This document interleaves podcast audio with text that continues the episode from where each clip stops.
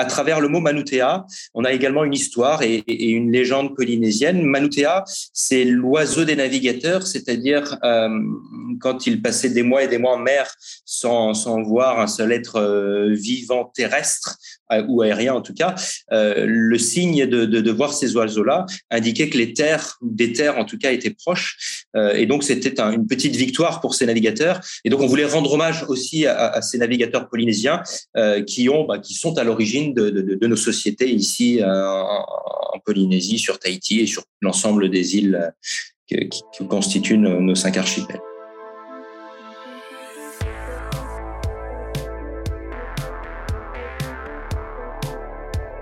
Salut à toutes et à tous, vous écoutez Super Potion, le podcast consacré aux tendances marketing et communication dans le secteur de la boisson.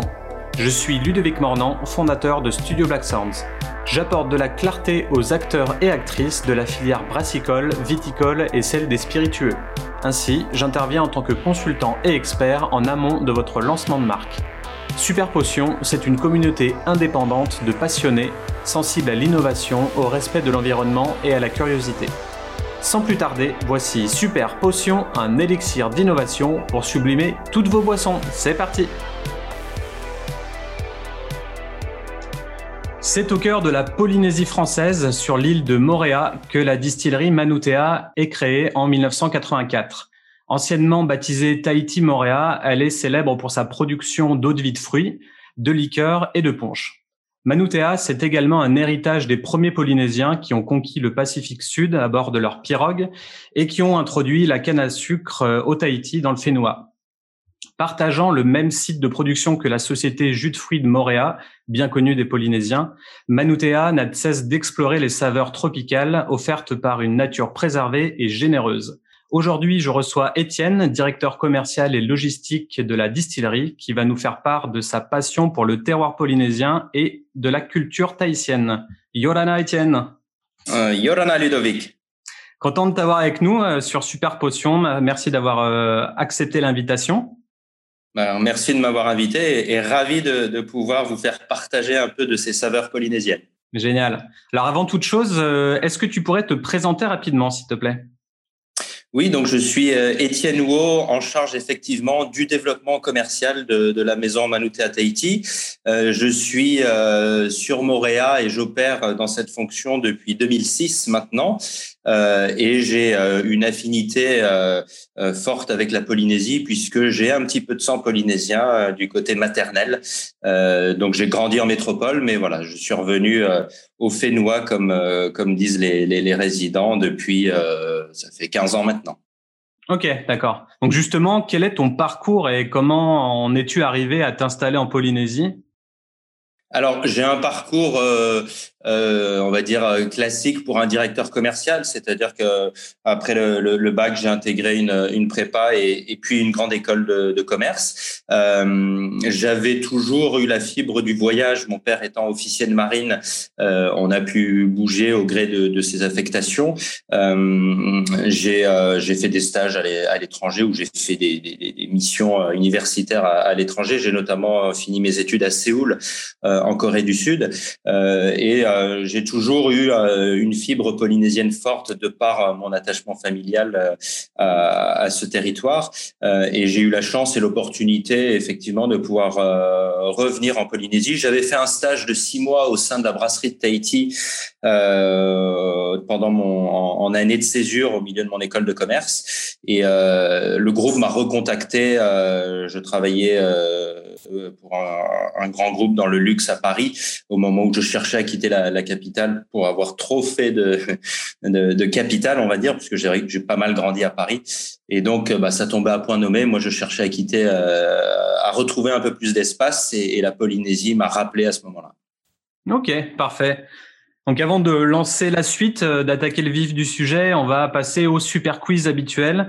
Alors pour rappel, pour toi et pour les auditeurs, tu dois répondre le plus rapidement possible aux questions suivantes en choisissant une seule réponse. T'es prêt? Je suis prêt. Mer ou montagne? Eh, euh, Montagne. Lagon ou océan? Lagon. Surf ou va Surf. Chien ou coq? Euh, coq. Tahiti ou Moréa? Moréa, bien sûr. Fafarou ou poisson cru lait de coco? Poisson cru lait de coco. Euh, jus de fruits ou rhum? Rhum. Blanc sec d'ananas ou brut d'ananas? Brut d'ananas. Salade de papaye verte ou gratin de talo euh, Salade de papaye verte. Inano ou Oa Inano. Et pour finir, archipel des Marquises ou Toamotu Archipel des Marquises. Ok, merci. Bon voilà, on, on sait un petit peu plus sur toi. Euh, pour passer à la suite, la plupart des métropolitains connaissent Tahiti et Bora Bora, mais pas forcément Moréa. Donc, est-ce que tu pourrais présenter cette île à nos auditeurs en quelques mots? Oui, bien sûr. Alors Moréa, qui est aussi baptisée l'île sœur, euh, l'île sœur de Tahiti, puisque c'est la plus proche euh, des îles, euh, c'est la plus proche île de Tahiti. Euh, on y fait la navette très facilement euh, en bateau, puisque 30 minutes séparent les, les, les, deux îles avec différentes différentes navettes qui opèrent du matin jusqu'au soir. Moréa, c'est 18 000 personnes. c'est une île haute, donc avec une, une caldeira, c'est-à-dire qu'un on a tout, le centre de l'île qui est un qui est un cratère effondré d'un ancien volcan. Euh, on a un beau lagon également sur Moréa avec quelques motus. Et euh, la particularité de, Moréa, ou c'est comme ça en tout cas qu'on la connaît en Polynésie, c'est vraiment l'île de l'ananas avec une centaine d'hectares qui sont dédiés à cette culture. Euh, et c'est aussi pour ça que notre euh, usine et distillerie est implantée sur l'île de Moréa, puisqu'elle a été créée en 1981 à l'initiative des planteurs d'ananas de Montréal qui n'arrivaient pas à valoriser 100% de leur production. Ok. Et est-ce que tu connais euh, l'origine du mot? Pourquoi ça, ça s'appelle euh, Montréal alors Montréal, alors, anciennement le nom de l'île était Eimeo.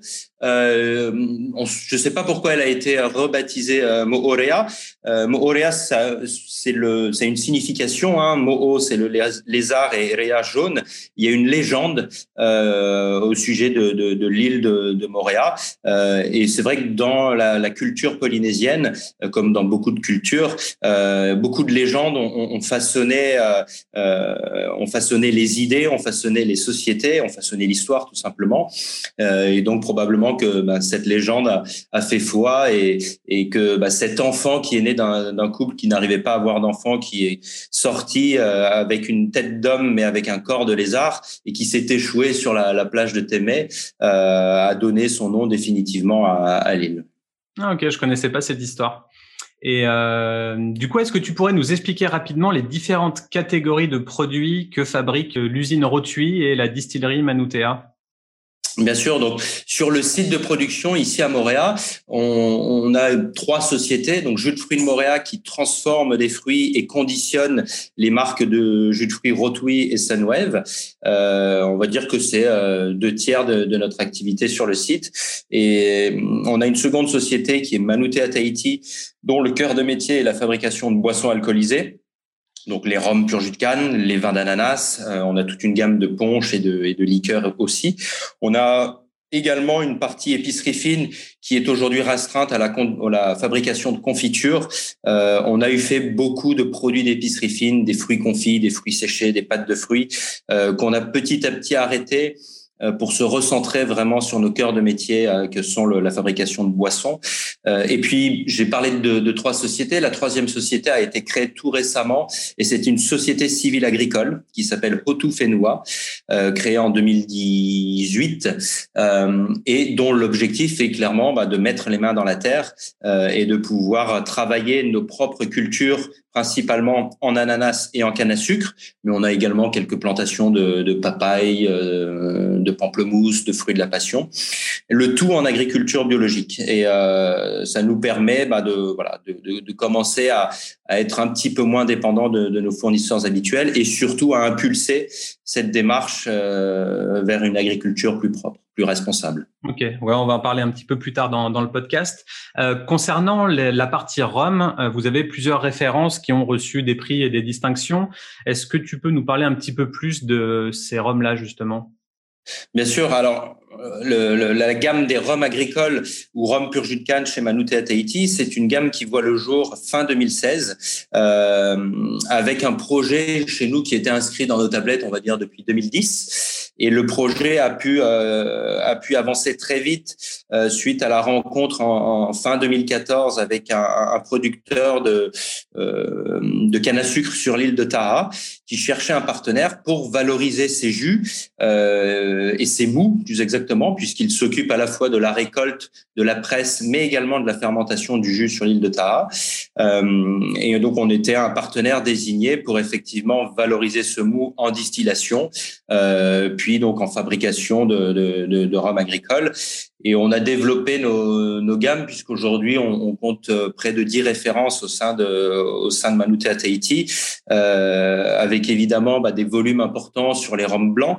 Euh, les rhums blancs aujourd'hui on compte trois références, 40 euh, degrés, 50 degrés, donc qui sont des, des, des volumes principalement utilisés pour euh, le 40 degrés, les cocktails en long drink, le 50 degrés qu'on suggère évidemment anti-ponche. Et puis on a également une édition limitée qui est un rhum blanc de dégustation qui est euh, qui porte la signature Quintessence. C'est à peu près 600 bouteilles euh, produites chaque année. C'est une sélection de nos meilleurs cœurs de distillation.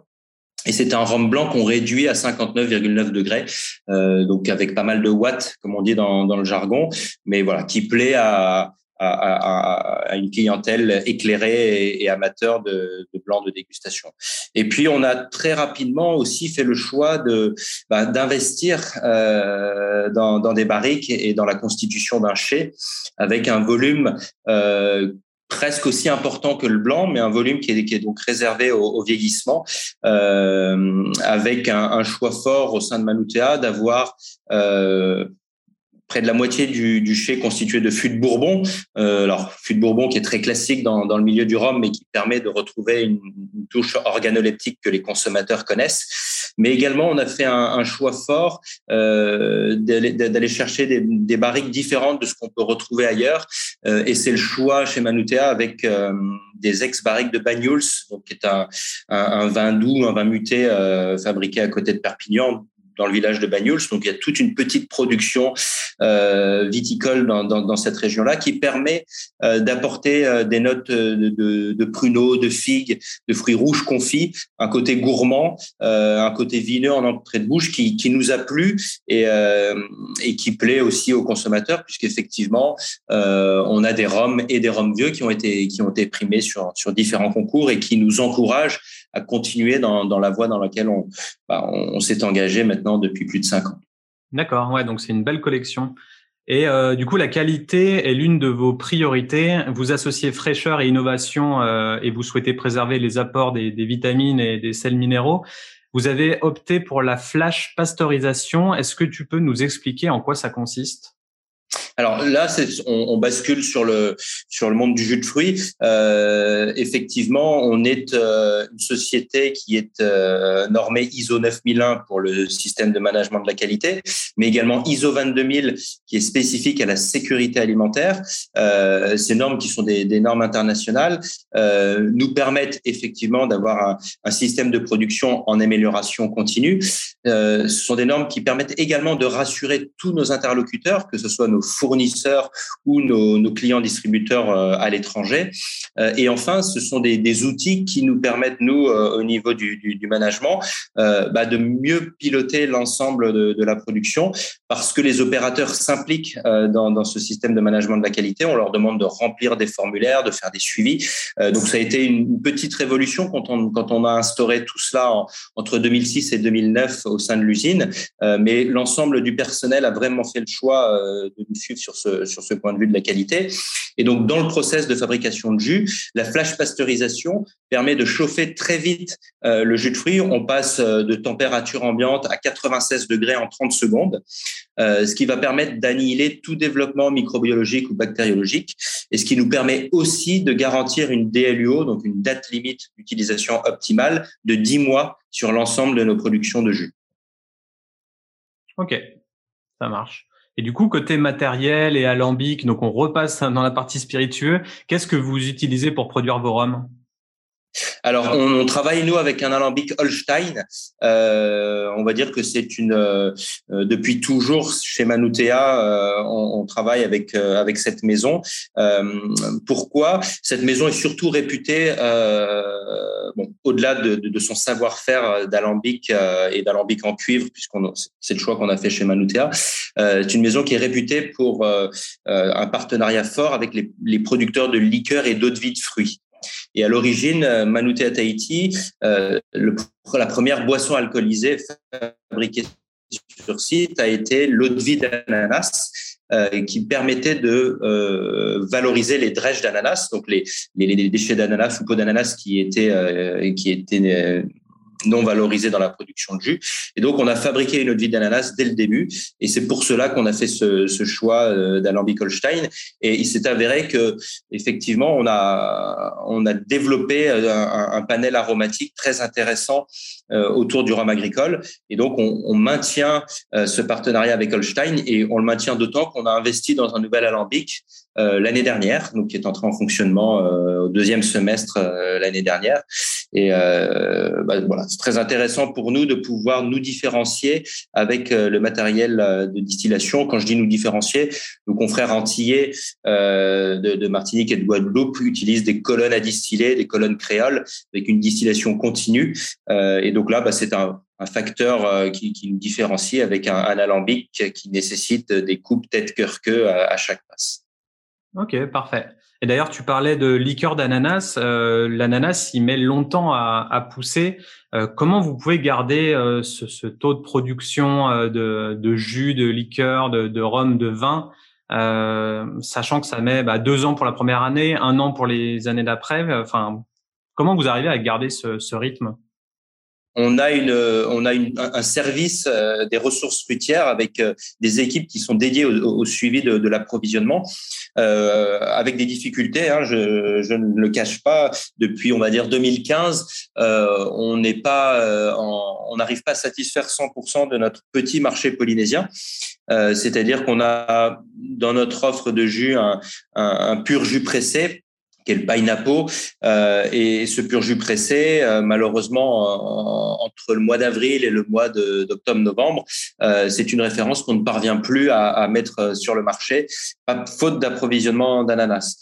Donc, le, développement de Hotu Fénois et le fait pour nous de pouvoir mettre les mains dans la, dans la terre euh, nous permettait bah, d'essayer de, comprendre un petit peu mieux le, le cycle végétatif de, l'ananas, euh, de calculer très précisément les coûts de production euh, et de pouvoir ben, inciter nos fournisseurs, et quand je, quand je dis nos fournisseurs, c'est la coopérative des planteurs d'ananas de Montréal, euh, ben, de travailler sur les rendements euh, et d'améliorer la production euh, sur, euh, sur l'île Sœur, tout en demandant également du soutien auprès des pouvoirs publics pour aider cette filière-là, pour l'accompagner. et quand je pense accompagnement, ben, ça peut être des, des, des soutiens directement à la plantation, hein, du soutien financier mais également du soutien via la mise à disposition de terres domaniales pour augmenter tout simplement les surfaces dédiées à, la récolte de l'ananas Queen. D'accord. Côté design, euh, vos étiquettes et coffrets sont assez léchés avec de belles dorures. Euh, quel est le storytelling derrière le visuel de la pirogue euh, sur l'étiquette? Alors, ça a été on a dû faire 15 versions pour, pour en arriver là. on a travaillé quasiment allez, oui, presque un an et demi sur euh, sur cette étiquette. Euh, et finalement, l'histoire, elle est euh, simple. Hein. Faut, parfois, faut pas aller chercher midi à, 14 heures. Euh, comme tu l'as rappelé dans ton introduction, euh, la canne à sucre, elle a voyagé de Papouasie-Nouvelle-Guinée, puisque c'est son berceau géographique au niveau mondial, à travers l'ensemble du Pacifique sur les pirogues doubles des navigateurs polynésiens qui ont conquis les trois sommets du, du, triangle polynésien, hein, donc Hawaï au nord, l'île de Pâques à l'est et puis la Nouvelle-Zélande au, au, sud-ouest et, tout l'archipel polynésien au cœur de ce triangle. Et euh, donc ça a été le premier clin d'œil donc de, de, de, de, signifier ce, ce voyage. Euh, la pirogue polynésienne, c'est aussi le c'est aussi le berceau, on va dire, de, de, bah, de, nos îles, de notre culture. C'est un, symbole que l'on retrouve sur le drapeau polynésien. Euh, donc, on y a évidemment pensé quand on a, fait ce choix de, de, pirogue double. Et puis, à travers le mot Manutea, on a également une histoire et, et, une légende polynésienne. Manutea, c'est l'oiseau clair, l'oiseau du large. Euh, Manu l'oiseau et, Théa qui veut dire donc euh, clair ou blanc.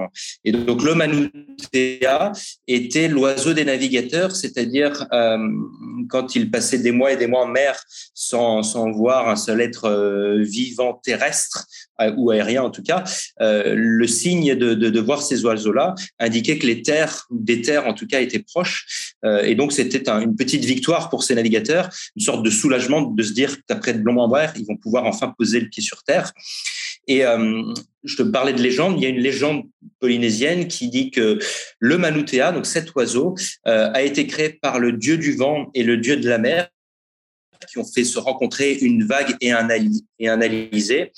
Euh, pour créer cet oiseau et pour justement guider ces voyageurs au long cours euh, qui ont traversé euh, l'océan Pacifique sans instrument, simplement avec leur, leur savoir-faire, leur lecture des constellations, leur, leur lecture des courants. Et donc on voulait rendre hommage aussi à, à ces navigateurs polynésiens qui ont, bah, qui sont à l'origine de, de, de, nos sociétés ici en, en Polynésie, sur Tahiti et sur l'ensemble des îles qui, constituent nos cinq archipels.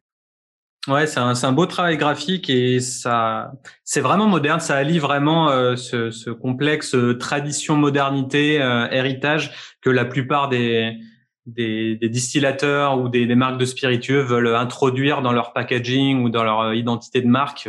Souvent, ce qu'on entend dans, dans, des briefs créatifs, c'est je veux la tradition et de la modernité. Bah là, au final, vous l'avez bien réussi. Et puis il y a tellement de choses à dire avec euh, avec les, les, histoires et les mythes polynésiens que que c'est bien en termes d'inspiration et, euh, et c'est top à ce niveau-là. Voilà. Euh, vous êtes actuellement en train de travailler sur le lancement de votre premier rhum bio qui verra sûrement le jour en septembre prochain. Est-ce que tu peux nous décrire en quoi ce produit va être différent des autres? Alors, bah, tout simplement, l'origine euh, même du, du, produit. Hein, pour faire un bon rhum, il faut de la bonne canne à sucre. Euh, et cette canne à sucre euh, va pousse, déjà sur l'île de Montréal, puisqu'on a planté fin 2018 nos premières parcelles sur, sur Montréal. Il faut savoir qu'aujourd'hui, sur le marché, 100% des rhums sous étiquette Manutea sont issus de canne à sucre qui poussent sur l'île de Taha. Et donc, euh, les plantations sur, euh, sur Mora, qui sont des plantations conduites en agriculture biologique, euh, nous permettront effectivement de sortir un premier batch au mois de septembre euh, de la déclinaison bio de notre de notre euh, rhum blanc Manutea, puisque on est sur un bio sur sur ce lancement, un bio qui sera réduit à 55 degrés, et donc on, on est sur les premières récoltes de nos parcelles de nos parcelles sur sur l'île Sœur, avec également un pressage qui a été fait ici à la distillerie, une fermentation que l'on a conduit aussi en direct. Donc, on est à la fois sur un rhum bio, mais aussi, et on le mettra en avant, sur un rhum 100% Moréa, puisque euh, de, la, de la récolte jusqu'à la mise en bouteille, toutes les opérations ont eu lieu sur l'île de Moréa. Ok, ouais, donc c'est un peu plus local, il y a peut-être moins de d'empreinte carbone avec les, les, transports ou les choses comme ça. C'est une volonté d'être plus local sur ce produit-là? Exactement, c'est à la fois une volonté d'être plus local, de montrer euh, aussi euh, bah, qu'il y a un, potentiel agricole sur, sur l'île de Montréal. On a des ambitions euh, qui sont bah, de développer la, la, filière canne à sucre également sur, sur l'île de Montréal. Aujourd'hui, on exploite 4 hectares euh, de canne euh, sur l'île. On a un objectif à court terme, c'est-à-dire d'ici la fin de l'année, d'en planter 6 de plus, donc de pouvoir conduire 10 hectares. Et puis à moyen et on va dire à moyen terme, de monter à 20. Et, tout ça pour accompagner le développement, euh, le développement commercial, puisque à la fois en Polynésie, mais également sur le marché métropolitain, euh, la demande, la demande progresse. Donc il faut avoir suffisamment de production pour pouvoir satisfaire la demande de nos clients. Ok, et donc ça s'appelle la canne à sucre au Tahiti, c'est ça? Alors la canne à sucre au Tahiti, euh, le terme au Tahiti a été euh, utilisé, euh, qualifié par Commerson, qui, euh, qui était le botaniste de Bougainville. Euh, et quand les premiers Européens sont arrivés en Polynésie française et qu'ils ont vu de la canne à sucre, ils ont été surpris d'abord. Et ensuite, ils l'ont effectivement baptisé au Tahiti, qui veut dire littéralement de Tahiti. Et cette Tahiti, euh, les botanistes euh, lui ont trouvé des qualités euh, supérieures à la canne qui, qui avait été introduite aux Antilles par Christophe Colomb à la fin du XVe siècle. Il faut savoir, je l'ai pas dit, mais on a de la canne à sucre en Polynésie depuis 1500 ans, qui correspond à peu près à l'arrivée des premiers Polynésiens, euh, alors qu'on en a aux Antilles que depuis 500, 600 ans. Donc il y a une antériorité, on va dire, de la présence de canne en, en Polynésie, mais l'éloignement géographique a fait que les Européens n'ont pas euh, installer leur industrie sucrière euh, ici, euh, même s'il y a eu un petit peu de production de sucre en Polynésie. Ils ont évidemment fait ça plus près de chez eux, donc sur le, le bassin caribéen. mais quand effectivement les Européens voient qu'il y a de la canne en Polynésie, voient que cette canne a un cycle végétatif plus intéressant, a priori dans les dans les écrits, produit un sucre de qualité. Ben, cette canne, elle a voyagé avec ces mêmes ces mêmes découvreurs. elle a été introduite à l'île Maurice puis à la Réunion. Et elle a également supplanté euh, les cannes cultivées euh, aux Antilles. Et on estime que sur toute la première moitié du 19e siècle, euh, la au Tahiti était la variété la plus cultivée au monde. Et cette variété a ensuite été remplacée par des, variétés hybrides encore plus productives, euh, moins sujettes aux maladies, moins sujettes aux, agressions de, rongeurs, d'insectes, etc. Et donc cette canne Tahiti a disparu petit à petit du, on va dire, de, la surface de la Terre, sauf évidemment en Polynésie, où là, les Polynésiens l'ont toujours utilisé dans la pharmacopée traditionnelle comme support euh, de différents onguents, de, différentes, euh, de différents sirops. Euh, et donc, bah, cette canne a, on va dire, à, végéter dans, les jardins des uns et des autres, et le matériel agricole a, été ainsi préservé et, pu être euh, à nouveau cultivé de, de, de façon euh, extensive, de façon professionnelle pour pouvoir euh, subvenir à la, à la production de rhum. Ok, ouais, donc c'est vraiment une canne endémique. C'est intéressant parce que on n'en entend pas souvent parler, en tout cas de, depuis la métropole. On a l'impression que la canne à sucre et toutes les plantations, ça se fait ouais aux, Antilles, à la Réunion, enfin en, en, Guadeloupe, dans tous ces pays-là, mais on parle pas, on parle rarement de la Polynésie. Et, euh, et au final, on devrait. Oui, bah alors tout simplement parce que le, rhum pur jus de canne polynésien est assez récent.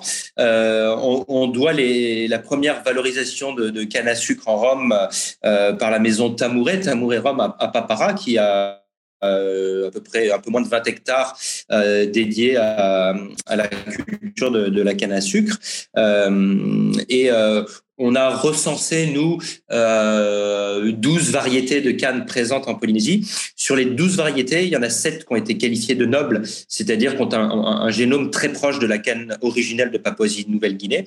Euh, et puis, on a aussi retrouvé des cannes modernes euh, dont on ne sait pas quand elles ont été introduites, donc des cannes modernes ou des cannes hybrides, euh, on, en retrouve certaines sur euh, sur le territoire.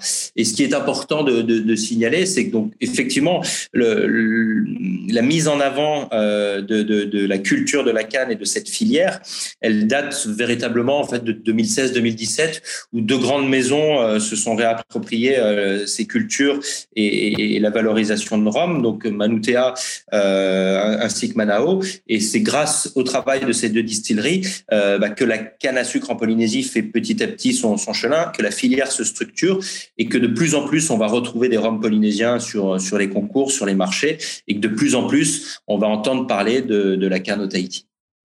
Parfait. Et du coup, est-ce que ça va être le premier spiritueux bio de Polynésie ou pas? Non, alors nos confrères, notre confrère Manao euh, avait fait le choix dès, le, dès les débuts de, de partir dans, en certification biologique. Alors notre partenaire sur l'île de Taha n'avait pas souhaité faire cette démarche euh, bio pour la simple et bonne raison que lui travaille avec une cinquantaine de planteurs, de petits planteurs euh, qui sont des agriculteurs qui ont souvent plusieurs activités agricoles, donc qui font un peu de canne, qui vont faire du tarot ou de la vanille, des agrumes, euh, mais dont la paperasse c'est pas du tout leur, leur point fort. Donc il y a on a toujours eu un, un, une volonté forte de faire de l'agriculture raisonnée, c'est-à-dire qu'on est sur des cultures extensives, mais c'est vrai qu'on n'avait pas sauté le pas euh, de la certification bio. Sur Moréa, on conduit nous-mêmes les, les, parcelles et les plantations, donc c'était plus facile, on va dire, de, de, de pouvoir faire certifier nos, nos, parcelles en agriculture biologique. Et on a fait le choix, nous, d'être d'être calé sur les standards européens et américains euh, en vue justement de, de viser l'exportation à, à moyen terme.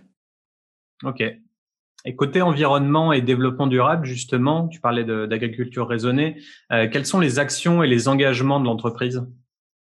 Alors, Depuis euh, 2001, quand euh, cette entreprise a été rachetée par le groupe Brasserie de Tahiti, euh, on a mis l'ensemble de nos projets d'investissement en lien étroit avec euh, avec l'environnement. Pour la simple et bonne raison qu'on part du principe que on est là grâce à l'ananas quelque part ou à la canne à sucre et donc grâce à la terre. Euh, et donc dans l'ensemble des programmes d'investissement qui ont été menés, euh, je prends un exemple quand on va créer un nouveau bâtiment, on va maximiser euh, l'éclairage naturel, on va maximiser la ventilation naturelle. Euh, on a deux centrales photovoltaïques qui sont installées, l'une sur le toit de l'usine, l'autre sur le toit de l'entrepôt, bah, pour euh, consommer une électricité fournie par fournie par le soleil. on a évidemment bah, on respecte tout le cahier des charges de l'agriculture biologique sur nos sur nos parcelles. Donc ça veut dire euh, pas d'utilisation de pesticides, de fongicides. Euh, tous les intrants qui peuvent être utilisés sont sont bio. Sur l'ananas, il y a quasiment pas d'intrants euh, puisque on pose au sol une un paillage biodégradable qui est en fibre alimentaire. En fait, c'est de la fibre de maïs d'amidon qui permet aux mauvaises qui empêche en fait les mauvaises herbes de pousser et donc qui nous qui nous soustrait l'utilisation de d'herbicides puisque Aujourd'hui, euh, l'ananas conventionné euh, est traité avec euh, euh, des herbicides pour empêcher la, prolifération de mauvaises herbes qui viendraient greffer la bonne maturité de la, plante et le bon développement de la plante. Et donc pour se substituer à, à ça, il suffit bah, simplement d'avoir ces paillages au sol qui empêchent toute pousse de, de, de, mauvaises herbes. Donc on est aussi quelque part et on a la volonté aussi d'être un peu pilote dans ces dans, dans, ces conduites de culture biologique pour dire à, à tous nos partenaires agriculteurs bah, c'est possible, que c'est pas si compliqué, que ça coûte pas beaucoup plus cher, euh, mais que ben, derrière pour l'environnement ça sera beaucoup mieux. Euh, et donc on, on, a à cœur de pouvoir leur montrer qu'on y arrive. On va récolter, on a pressé nos premières cannes au, mois d'avril qui nous permettront effectivement la mise sur le marché de notre homme bio en, septembre. On va presser nos premiers ananas au mois d'octobre-novembre. Alors ces ananas vont être dédiés à la fabrication de, de, de nos vins d'ananas et notamment du brut en méthode traditionnelle. Euh, c'est un un, process qui est assez long avec une double fermentation. Donc, le produit sera, sera sur le marché qu'un an plus tard. Mais donc, voilà, on commence petit à petit à, avoir des, des, produits labellisés estampillés bio. Euh, et c'est important dans, dans, notre démarche de le faire savoir petit à petit et d'encourager euh, les agriculteurs d'aujourd'hui et ceux à venir euh, d'aller dans cette voie-là. Et du coup, votre brut d'ananas, euh, il s'est retrouvé au Palais de l'Élysée dans le cadre d'une grande expo des produits fabriqués en France. Est-ce que tu peux nous en dire deux mots? Oui, alors c'est euh, c'était la deuxième édition. La première avait été organisée euh, euh en 2019. 2020 a été annulée cause Covid et sous l'impulsion de d'Emmanuel Macron, cette il y avait cette volonté de montrer le savoir-faire de, de, de l'industrie ou des artisans français, puisqu'on peut retrouver des, des, des petites maisons, mais également le savoir-faire, mais également en termes de qualité, d'innovation et d'environnement. Hein, les, les, les, trois volets étaient, étaient présentés. Et cette, euh, cette grande expo du fabriqué en France sélectionnait un produit par département ou par collectivité d'outre-mer euh, pour représenter ben, l'ensemble du territoire euh, euh désigné à l'Élysée pendant deux jours où le public a pu bah, découvrir justement ce, savoir-faire français et, au-delà de, de, de, de l'Hexagone, l'ensemble des territoires ultramarins était présenté également pour cette deuxième édition. Et est-ce qu'il y a eu des retombées euh, pour, euh, pour le brut d'ananas? Alors, on a effectivement euh, noué des, contacts très intéressants euh, à, l'occasion, puisque des, rendez-vous avaient été pris en amont et en aval de, cette journée-là. Euh, on retournera en métropole au mois de septembre avec des, dégustations qui seront organisées avec des différents chefs. Donc oui, ça a permis vraiment d'enclencher, d'enclencher, on va dire la vitesse supérieure pour bah, décrocher des rendez-vous avec des noms de la gastronomie française. Euh, on fera jamais des gros volumes. Hein, donc l'objectif c'est pas d'aller euh, mettre nos produits dans, dans, dans les rayons de, de, tous les supermarchés de métropole, euh, mais c'est d'avoir un, un, distributeur principalement sur un marché ben, d'hôtels, restaurants, euh, éventuellement et cavistes euh, premium. Euh, mais voilà, de, de, de montrer effectivement qu'il est possible de faire du, du vin. Alors que je mets entre guillemets d'ananas, puisque le mot vin sur le marché métropolitain est réservé aux, aux, boissons euh, vinifiées à partir de mou de raisin. Là, on est sur un mou d'ananas, mais les techniques sont exactement les, les, les, mêmes que pour une vinification de, de, de, raisin. On utilise le même matériel et surtout euh, en bouche, on, on, on, a souhaité euh, être comparable à, à un vin de raisin. Et du coup, on va parler de, de cépage d'ananas. On, on, peut dire ce mot-là? Alors, on parle pas de, on parle pas de cépage aujourd'hui, puisqu'en Polynésie, on est sur la variété Queen Tahiti, euh, mais on, on, signe brut d'ananas Queen Tahiti sur l'étiquette, effectivement, et on rappelle pas toutes les qualités euh, de, de, de, cette variété, euh, et on rappelle aussi, chose importante, on en parlait un petit peu avant, euh, l'ananas, c'est naturellement un fruit qui, en Polynésie, n'est ni attaqué par les insectes, ni par un champignon.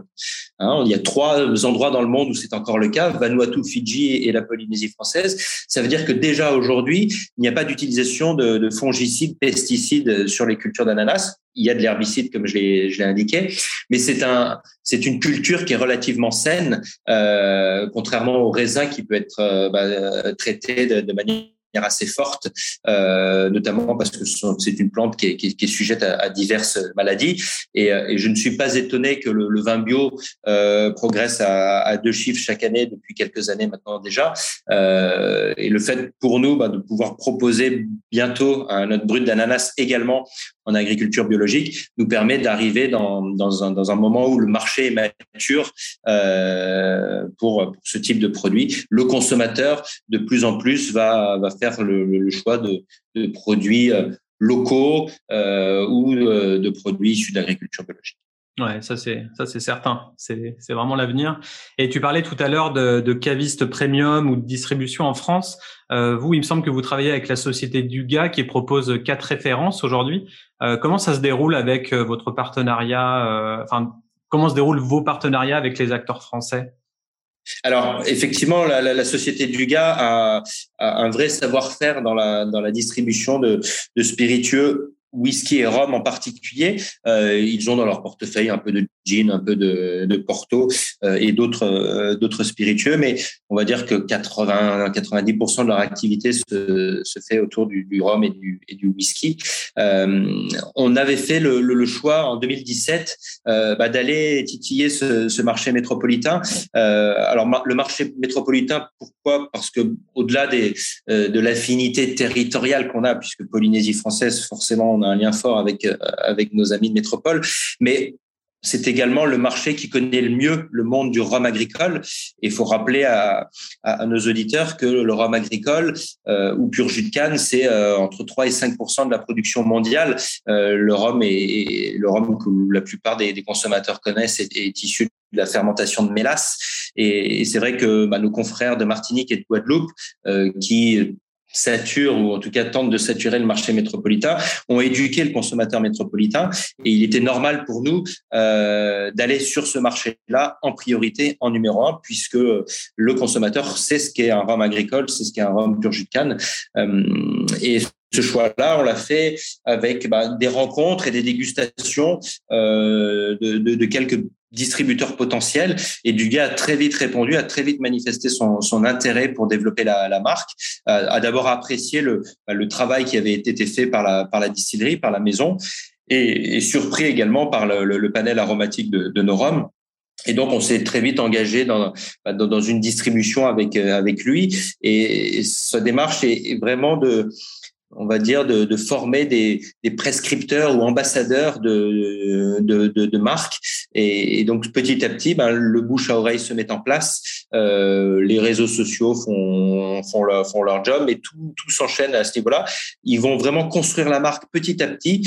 Euh, ça n'est pas du jour au lendemain une implantation sur tout leur réseau. Non, ça se fait vraiment de manière sélective. Et puis, ça monte crescendo au, fur et à mesure que nous aussi, on est capable de pouvoir euh, produire et, et, et accompagner cette demande, c'est ce que je disais tout à l'heure.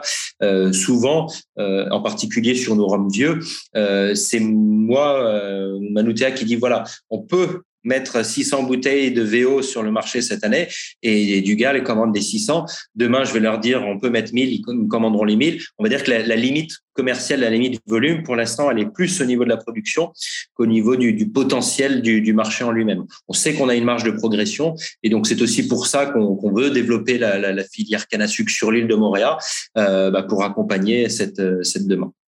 Ok, donc tu dirais que les cavistes euh, ou les cavistes premium, euh, ils font littéralement la marque, euh, ils sont nécessaires au marché et euh, plutôt que passer par euh, par de la grande distrib ou autre, enfin, tu préconises vraiment la distribution par les cavistes. Alors clairement, euh, clairement, le caviste est un est un véritable conseiller. Il va connaître son produit. En tout cas, il est censé le connaître. Euh, il va pouvoir raconter l'histoire, euh, dire comment ça s'est fait. Euh, on a la chance de les rencontrer puisqu'on se déplace deux fois par an sur la métropole à l'occasion du Romfest et à l'occasion du Club Expert du Gars, qui est un salon donc initié par notre distributeur qui regroupe l'ensemble des distilleries, des producteurs et l'ensemble des clients de, de donc qui sont principalement des cavistes, des, mixologistes, des bartenders, des, restaurateurs. Et, et, donc il y a cet échange qui se fait chaque année où on va pouvoir nous bah, transmettre euh, les nouveautés, la façon dont on travaille, dont on valorise nos produits, ce qui fait notre différence par rapport à, d'autres maisons.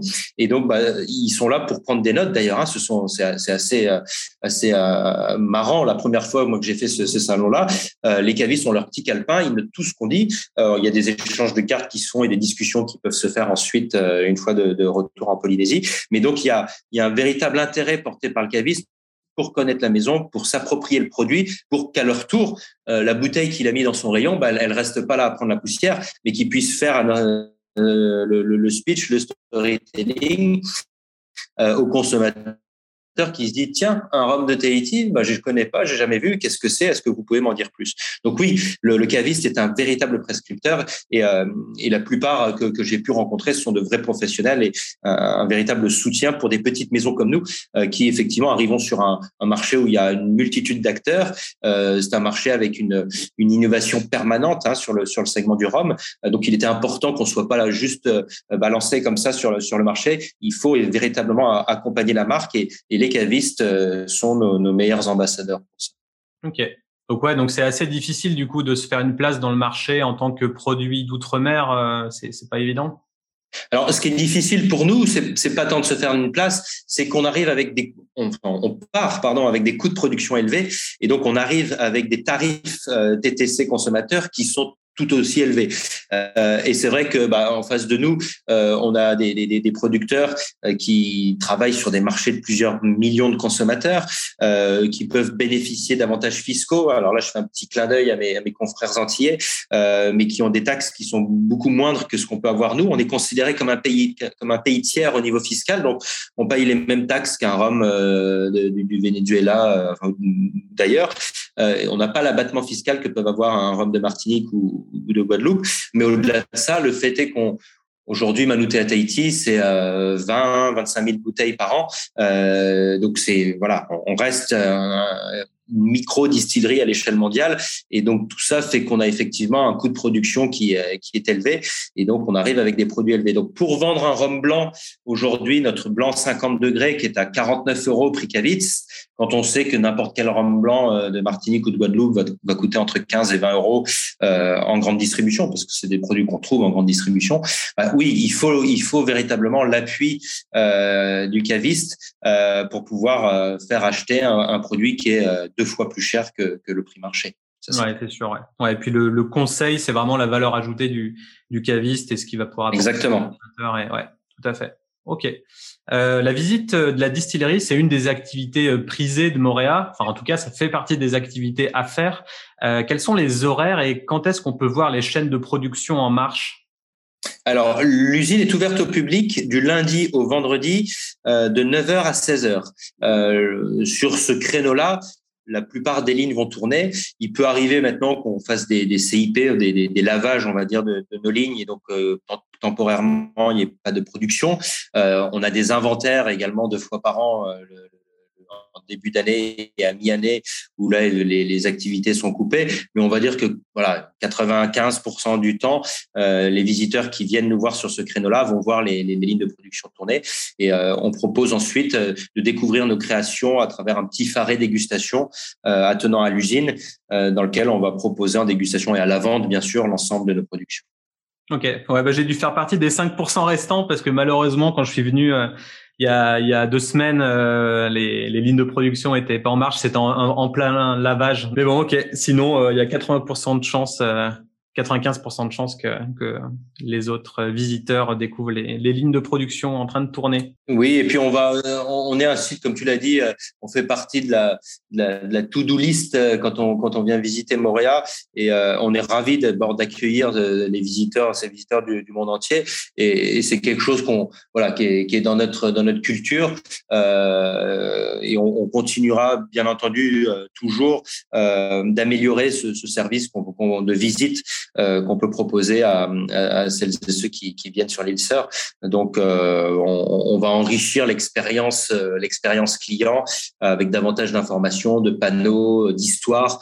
voilà, c'est important pour nous effectivement de, bah, de, retranscrire un petit peu nos valeurs et, la façon dont, on travaille et, et, dont on voit le développement sur sur Montréal. Ouais, et puis moi, ça me fait plaisir d'interviewer enfin un acteur de de la boisson euh, de, de, de, la Polynésie, parce que ça fait, euh, ouais, ça fait un peu plus de, de six mois, peut-être ouais, huit mois que j'y vis actuellement, et, euh, et faisant partie euh, vraiment de, bah, de, de, la boisson, des spiritueux, enfin étant une agence de, de communication spécialisée là-dedans, je me voyais pas ne pas faire euh, au moins un épisode de podcast euh, avec un, acteur euh, de, de, la Polynésie. Donc, je suis vraiment ravi d'avoir pu faire ça.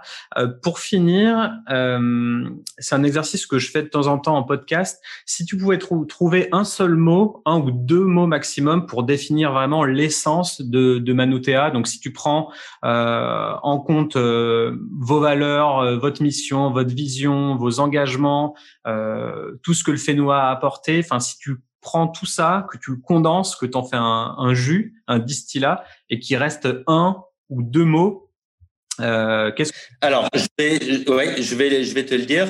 Euh, l'homme. Alors quand je dis l'homme, c'est les hommes et les femmes. Euh, donc l'homme et le terroir. Ok. Voilà, c'est vraiment, c'est une histoire d'hommes et, de passionnés. Euh, parfois, euh, on s'entête dans, dans nos projets, euh, euh, mais, mais, mais l'entêtement a, du bon quand on arrive à les tenir. Euh, et, mais donc là, voilà, c'est vraiment la, la volonté d'hommes et de femmes d'aller jusqu'au bout, d'apprendre, euh, et puis le terroir qui, le terroir polynésien qui nous offre des, des, des variétés, des saveurs, des senteurs uniques. On a, on est préservé effectivement de, de toute pollution, de toute urbanisation intensive, on est encore un sanctuaire à, l'échelle mondiale. Et ça, c'est important également de, de l'avoir bien en tête et de le préserver surtout. Parfait. Du coup, euh, quelle est la meilleure manière de te contacter ou de contacter Manotea Tahiti euh, Par mail, euh, réseaux sociaux, site? Alors, euh, mail, réseaux sociaux, site, tout arrive chez moi. Donc, euh, libre choix, effectivement, du moyen de, nous contacter. Et euh, on sera ravis de, vous accueillir, de vous informer. On est assez transparent dans, notre démarche. On n'a rien à cacher. Donc, avec plaisir pour, une, pour une prise de contact si vous voulez en savoir plus sur, sur nos activités, bien entendu. OK, parfait. Merci, Étienne. On va finir avec notre cri de ralliement pour clôturer l'épisode. Super